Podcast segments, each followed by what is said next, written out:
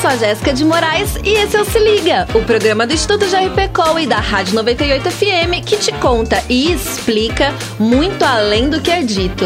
Não é você que vai ficar de fora, né? Quer uma dica? Se liga! Se Liga, se liga. 98, se liga! A gente ouve muito falar sobre horário de verão. Alguns são a favor, outros são contra. Mas por que será que ele surgiu? E quem que teve essa ideia? Para começar, o horário de verão não é uma exclusividade brasileira. Muitos outros países do mundo adotam essa medida, como é o caso dos países da União Europeia e da América do Norte. Na Itália, o horário de verão é chamado de hora legale, que eu nem preciso traduzir, né? E em inglês, Daylight Saving Time, traduzindo economia com luz do dia. Isso porque a ideia é fazer com que as pessoas aproveitem por mais tempo a luz do sol e economizem assim a energia elétrica.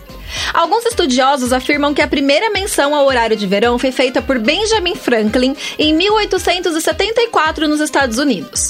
Aqui no Brasil, a primeira vez que se adotou a medida foi em 1931 no governo Getúlio Vargas. Entre muitas idas e vindas, em 2019 o horário de verão foi abolido pelo atual governo, que alega que a medida não traz resultado significativo na redução do consumo de energia elétrica no país. A medida era vigente desde 1985. Mas e você? Ó, eu vou lançar a pergunta e vou sair correndo. Você tá no Team Fica Horário de Verão ou você tá mais pra Team Horário de Verão Nunca Mais?